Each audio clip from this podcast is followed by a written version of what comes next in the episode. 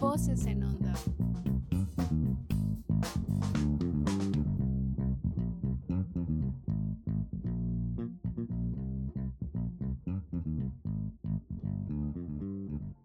Muy buenos días a todos. Bienvenidos a este primer programa de Voces en Onda. Nosotros somos el podcast de la revista de la Escuela de Gobierno de la Universidad de los Andes. Nuestra revista se llama Sin Carreta. Nosotros somos un programa de opinión y buscamos abordar de forma bastante crítica los diferentes temas coyunturales, especialmente los temas más importantes, los que más le importan al país. Queremos presentarle a todos ustedes todas las aristas de un problema en un programa bastante corto, bien sustentado y esperamos que para ustedes bien entretenido. claro que sí. Y es que la idea es que nos escuchen en la mañana mientras están haciendo aseo, en la tarde mientras miran por la ventana a modo existencialista. Y quién sabe, quizás, quizás algún día, ojalá próximo, cuando es que se pueda, a este milenio mientras van camino a la universidad. Ojalá. Sí, esperamos que bien pronto. El día de hoy nos encontramos acá con Isabela Coronado. Mucho gusto, un saludo a todos. David Roncancio. Presente, hola a todos. Y quien les habla, Laura Vera. Bueno, como ya deben saber, porque pues dieron clic para escuchar esto. sí. El nombre de nuestro primer programa es Nos confinamos muy pronto, bastante relevante el tema de hoy. Sí, sí, sí, es un tema bastante relevante. Bueno, y les contamos a nuestros oyentes que para este programa nos inspiramos en una columna de un profesor amado de la Facultad de Economía de los Andes que se llama Hernando Zuleta. Nos interesó un montón esa columna porque ponía en cuestión una de las medidas más importantes que ha utilizado el gobierno en estos días para atender esta crisis. Y es que en palabras de nuestro presidente, el aislamiento preventivo obligatorio, o como le dicen ahora, aislamiento preventivo inteligente, que inteligente no sé qué tiene, pero bueno, es otra discusión. Sí, eso lo, lo podemos hablar en otro momento. Bueno, entonces, algunas de las cosas que se dicen, y se dice tanto en este artículo que les mencionábamos como en las redes sociales, en los medios más importantes e incluso en la academia, es que es muy probable que los colombianos nos hayamos acelerado un poquito bastante, de hecho muchísimo, y que hayamos empezado la cuarentena antes de tiempo. Sí, y decimos antes de tiempo porque en Colombia nos empezamos a encerrar con muy pocos casos. Acá nos encerramos desde el 25 de marzo. O sea, apenas habían como 470 casos y 4 muertes en Colombia. Es cierto. Y es que en otros países que vivieron el golpe inicial del virus, que pues em, nosotros empezamos la cuarentena mucho antes que ellos. Por ejemplo, el caso de Italia, que se vio las noticias que estaba demasiado grave. Ellos se confinaron el 10 de marzo cuando los casos estaban llegando ya casi a los 10.000 o sea, yo no sé si ustedes se acuerdan, pero pues es que eso era un montón de muertes, había muchas las noticias de la mortalidad que era tenaz. Además, también pues salió por todos lados que en un solo día llegaban a haber 200 y pues en ese momento fue cuando llegaron a confinarse. No, eso fue terrible. Me acuerdo muy bien como todas las imágenes de los camiones trasladando muertos, las historias de las personas solas en sus casas, Luego vinieron como los animales de Venecia, en los canales, la gente cantando en los balcones, pero antes todo fue un caos, fue horrible. Sí, ¿qué me dicen de los memes? Hubo un montón de memes en esa época. Yo, sí. creo, yo sí creo que los medios de comunicación tuvieron mucho que ver en las decisiones que tomaron los gobiernos. O sea, yo creo que ningún gobierno es tan negligente como para dejar de escuchar a la gente, especialmente aquellas cosas que la gente pide a gritos. Y bueno, acá antes de que Roncancio me regañe, puede ser que ni siquiera es por ser buenos gobiernos, sino por temas de viabilidad política, para que la gente no se le revuele. O sea, ¿qué gobierno quiere que todo el mundo se le venga encima? no, sí, sí, sí, muy de acuerdo. Pero pues que en el caso colombiano sí es muy cierto que la gente lo pedía a gritos.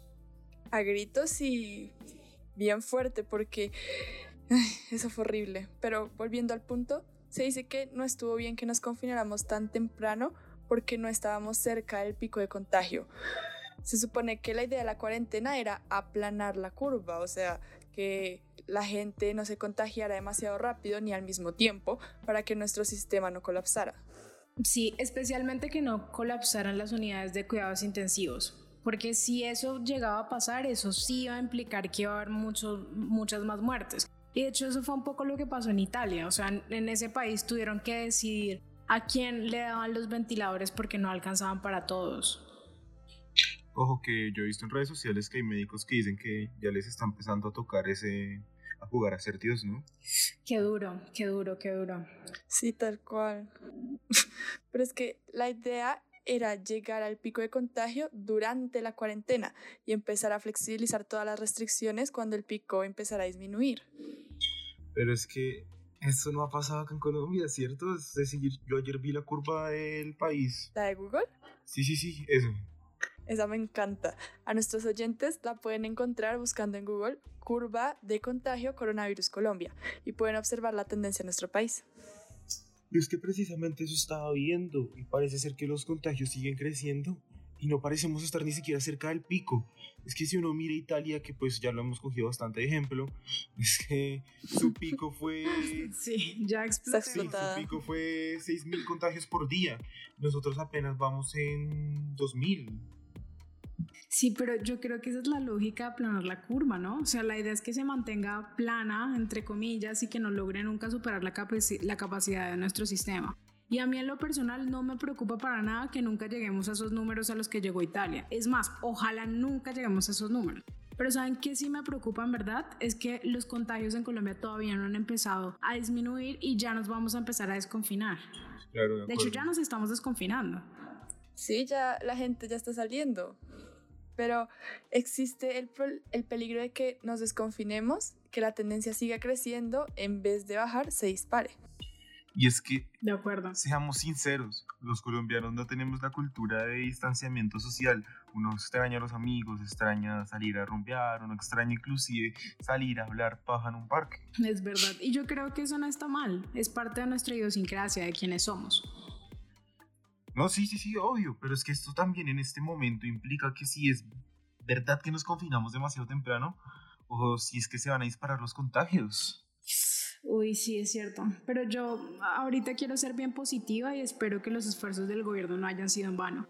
Porque es que ya la verdad no podemos esperar más y seguir en cuarentenados. O sea, tenemos que empezar a desconfinarnos. El proceso que estamos haciendo ahorita de desconfinamiento es súper necesario y por varias razones. Por darles un ejemplo, la primera razón, la salud mental.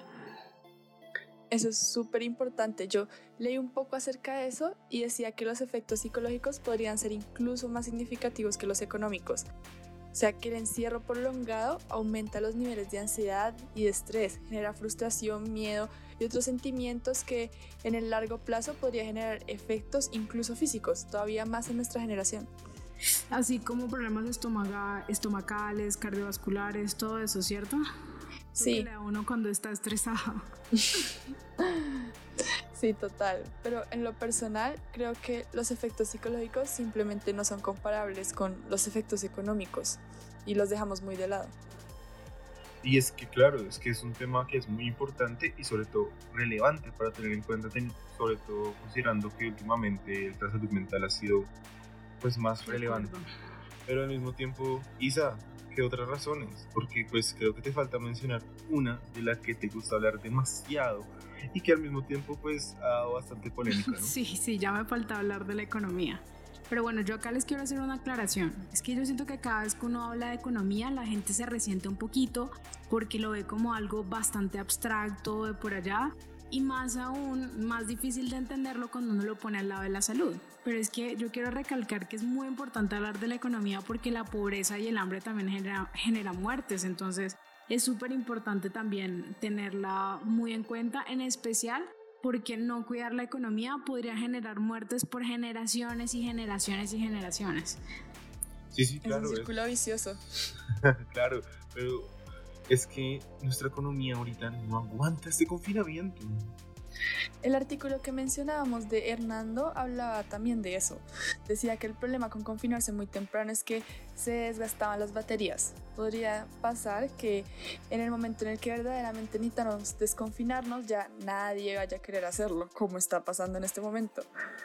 Eh, sí, de hecho, eh, creo que eso es lo que está pasando ahora mismo en Bogotá. Creo que Laura dijo desconfinarnos, pero para nuestros oyentes era, o sea, eh, confinarnos.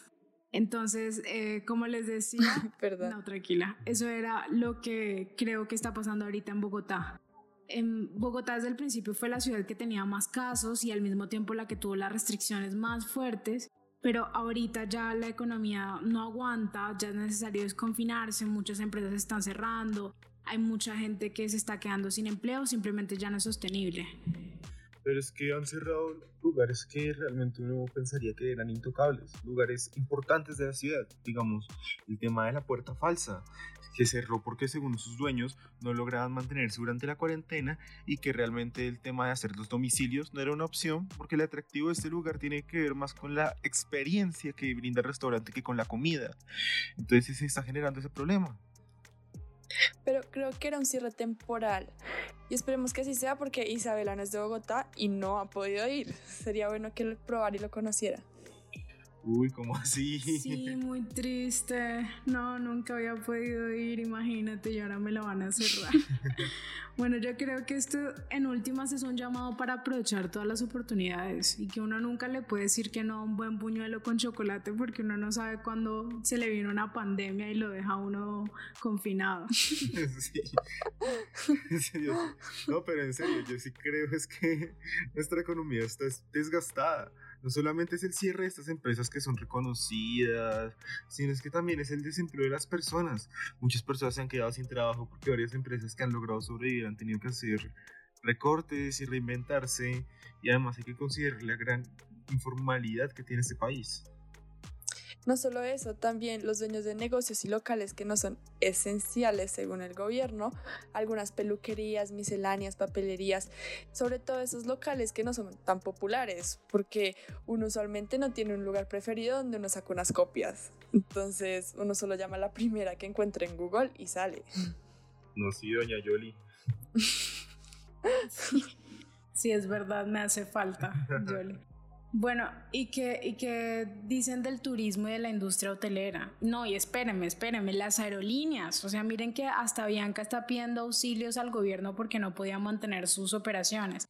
Y hasta hace poquito, creo que fue como hace dos semanas, Viva Colombia también pidió un préstamo al gobierno porque es que tener a los aviones parados con todo lo del mantenimiento y todos los costos que genera, les genera unas pérdidas enormes. Es que, o sea, viéndolo desde el lado económico, si lo, desde este punto es que tendría que empezar la apertura. Es que las aerolíneas quieran el país queda desconectado y Colombia no es que tenga una infraestructura para estar realmente conectado. El mismo Fernán González lo dice, Colombia es un estado roto. Entonces, y además que nuestra geografía no es que permita mucho el transporte por tierra. Sí. Y es que ahorita, ya, ya, ya ahorita estamos rotos, ya hay de una desconexión. Imagínense qué haríamos sin estas aerolíneas. Sí, Colombia es bastante fragmentada. No, no, no, pero espera porque acaban de abrir el túnel de la línea. sí, por favor. sí. Oh, por Dios. Bueno, pero volvamos al punto. El punto es que es innegable la necesidad de abrir. Y por todo lo que hemos hablado eh, al inicio, el abrir puede ser bastante preocupante por todo lo que hablábamos de los casos, de, de que puede haber un aumento, de que se pueden ir a pique. Pero pues si en algo podemos estar de acuerdo es que sí tenemos que abrir porque ya la economía está muy desgastada. Yo sí quiero añadir otra razón por la cual es súper necesario confinarnos y que me parece muy relevante es el tema de la violencia doméstica. Muchas personas en esta cuarentena han estado confinadas con alguien que los abusa ya sea física o psicológicamente y eso es súper peligroso. Yo reconozco que la labor que han hecho en la alcaldía de Bogotá ha sido muy buena, pero ese no es el caso para todas las regiones del país. Muy, muy de acuerdo contigo, Laura. Hay varias regiones donde ese trabajo no ha sido claro y hay que abordarlos. De hecho, los invito y si a nuestros oyentes les interesa el tema, nos cuentan por nuestras redes y podemos hacer incluso un programa exclusivo para estos temas de género en la cuarentena. ¿Qué les parece? A mí me parece, me gusta. Listo, entonces a nuestros oyentes déjenos todos los comentarios ahí abajo. Claro, pero bueno, les cuento que no hemos llegado a una conclusión clara sobre este tema. Es que, o sea, al final, ¿qué? ¿Nos confinamos o no nos confinamos muy pronto? Mira, mira, David, es que yo creo que se depende mucho de cuál teoría sea cierta. Y es algo que nos hace falta mencionar a nuestros oyentes para que se vayan con la información completa y ellos puedan tomar su decisión. Sí, ya nos falta hablar de la famosa teoría de la inmunidad de rebaño que ha sido súper popular en estos días.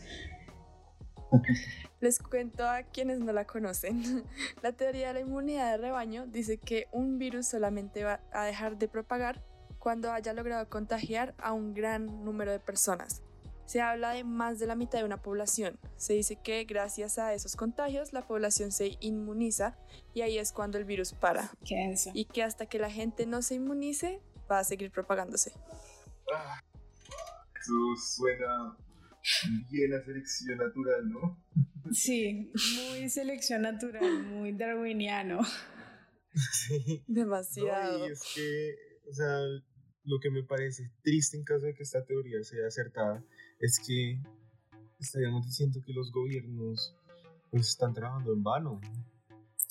Uy, yo no diría que completamente en vano. O sea, yo de nuevo tomo esta posición súper positiva y diría que sí, aun si eso es cierto, pues sirvió de todas formas para evitar el colapso del sistema de salud. El punto es que la respuesta a esta pregunta depende de eso. Y sabremos si las medidas funcionaron apenas esto termine, cuando termine. Pero, ok, bueno. Pero entonces, por favor, no dejemos a nuestros oyentes así. Por favor, influenciémoslos un poquito, al menos démosle a conocer nuestras opiniones. Sí, sí, vamos Entonces, a, pues, a meter presión y Un influencias aquí. Sí, claro. Entonces, pues bueno, con todo esto que hemos estado hablando, ¿ustedes qué piensan? ¿Nos desconfinamos muy pronto? O sea, ¿qué dicen ustedes? Bueno, si quieren yo empiezo. Yo Dale, creo que sí es, es posible que nos confináramos muy pronto, pero en ese momento no lo sabíamos. Entonces yo creo que el gobierno hizo lo mejor que pudo hacer en ese momento, dada la información que tenía. Y creo que eh, sí, que hicimos lo correcto en el momento y que ahorita lo que hay que hacer es más bien buscar otros mecanismos y estrategias para eh, como lograr eh, contener la crisis con lo que sigue. Lo que sí me gustaría recalcar, y es una crítica bastante fuerte, eh, yo creo que más bien el problema es que no aprovechamos bien la cuarentena para prepararnos. Entonces, como ven, ahorita no es que haya muchas UCIs nuevas, se habían preparado un montón de espacios para diferentes atenciones que dicen que están subutilizados o mal utilizados. Yo, yo veo un problema grande es ahí. ¿Ustedes qué piensan? Uf, pues no sé, Laura, ¿quieres decir algo o lo puedo decir yo? Pues si quieres voy primero, porque la verdad no estoy muy de acuerdo con eso en algunos puntos. Siento que confinarnos muy temprano fue un grave error, porque nuestra economía no aguanta tanto tiempo encerrados. Las personas en por nuestra cultura tampoco aguantamos tanto tiempo encerradas. Entonces, en este momento que ya es crucial el confinamiento, ya nadie está dispuesto a hacerlo, ya no aguantamos confinados. Es muy difícil. Sí, es. Sí, veo un lado positivo, es que las muertes en Colombia afortunadamente se han mantenido al mínimo, súper al mínimo. Aquí las UCIs han resistido lo más que se pudo y el gobierno ha intentado ayudar a las personas. Eso ha sido súper, súper útil. Sin embargo, yo sí siento que nos confinamos demasiado rápido. Sí, eso sí lo, lo reconozco bastante, el tema de que ya se nos están agotando las baterías. ¿Y tú Es qué que- piensas, David? Bueno, en general, ustedes saben, y para nuestros oyentes que todavía no lo sepan, Duque es completamente de mi desagrado. No me gusta como, no me gusta su gobierno, no me gusta nada de eso. Pero debo decir Pero que es- espera, David, para que nuestros oyentes sepan que no estamos sesgados, Laura y yo tenemos posiciones distintas, ¿ok? Acá intentamos Ah, sí. mirar todas las posiciones. Sí, sí, claro, esto es solamente mío y personal. Pero entonces, iba a decir algo bueno, es que cuando uno llega al momento de gobernar, sobre todo un país como Colombia, que no es que sea muy fácil, uno nunca llega pensando que va a llegar una pandemia. Y en este momento él se encontró con eso, que una pandemia con, seguido con un tema económico y realmente criticar cómo está funcionando, cómo no, es un decir un poco inservible. En este momento Colombia y el país necesita realmente es decir cómo podemos hacer políticas públicas para que todos salgamos juntos adelante. Porque es que eso es muy importante porque ciertos políticos ya van a saber quiénes son, están cogiendo esto simplemente para criticar, para intentar destruir lo que hace un alcalde, lo que hace un gobernador, lo que hace inclusive el mismo presidente, pero realmente las soluciones no están. Entonces es crítica, crítica, pero solución ¿dónde? Entonces eso también se me hace que es muy importante tener en consideración y en cuenta. Ahora, frente al tema del confinamiento, es muy difícil cuando estos números que nosotros vemos son vidas humanas. Pero algo me quedo con lo que dijo Laura. El tema del confinamiento nos ha servido para tener un número de muertes bajas a comparación del número de contagiados que ha sido muy alto. Por ejemplo, el caso de Brasil, que ni hasta ahorita es que están diciendo que tienen que usar tapabocas en la calle, pues es el segundo no, país. Disculpame, pero es que Bolsonaro es un presidente terrible, o sea. Claro, entonces pues por eso mismo es que habría las muertes son el segundo país más alto, inclusive Estados Unidos con Trump. Entonces, de cierta forma, se puede decir que está bien en el tema cuando se habla de que estamos buscando salvar vidas humanas, pero es ahorita cuando se puede tener esta opinión porque no sabemos a futuro cómo es que esto puede explotar. Entonces, Bogotá ya está entrando en alerta naranja por el tema de que ya estamos ocupando la mayoría de ocupamiento de las unidades de cuidados intensivos. Entonces, quién sabe en un futuro donde se llegue a ocupar esto, cómo va a cambiar la opinión de la gente. Es muy difícil tenerlo, sobre todo en este instante, porque realmente no está completamente la investigación. Y además, porque, pues, falta todavía mucho para poder ver qué se hace esto.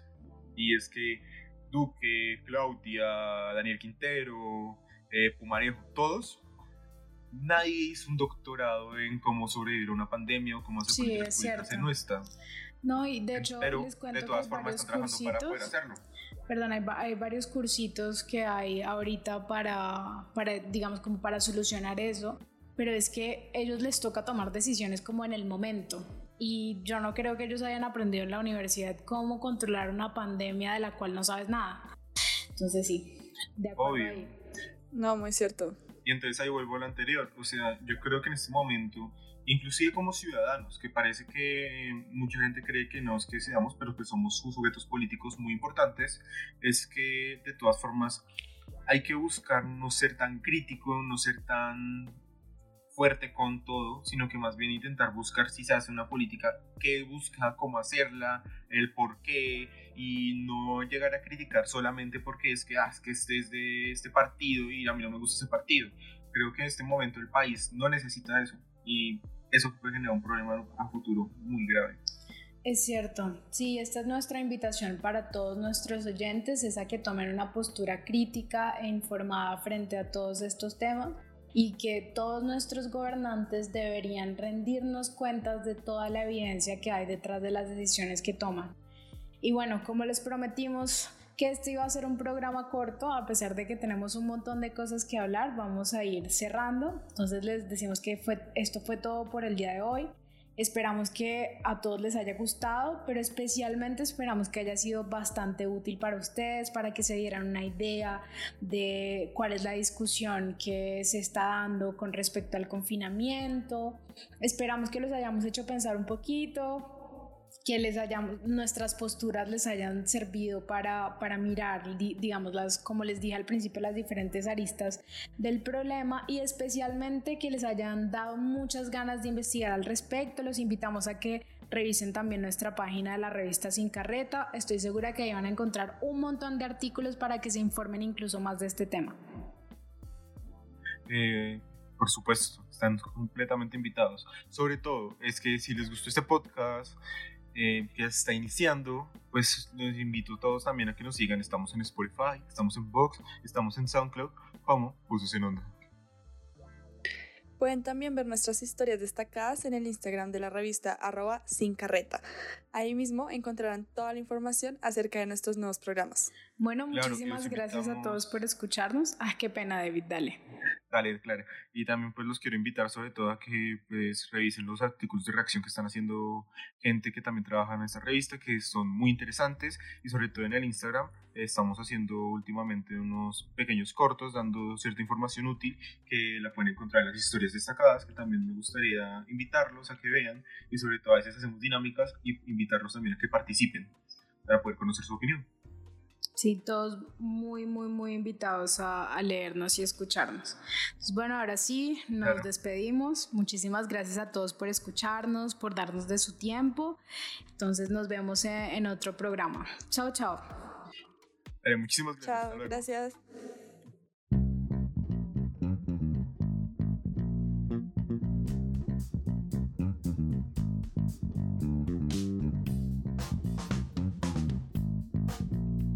Voces en Onda.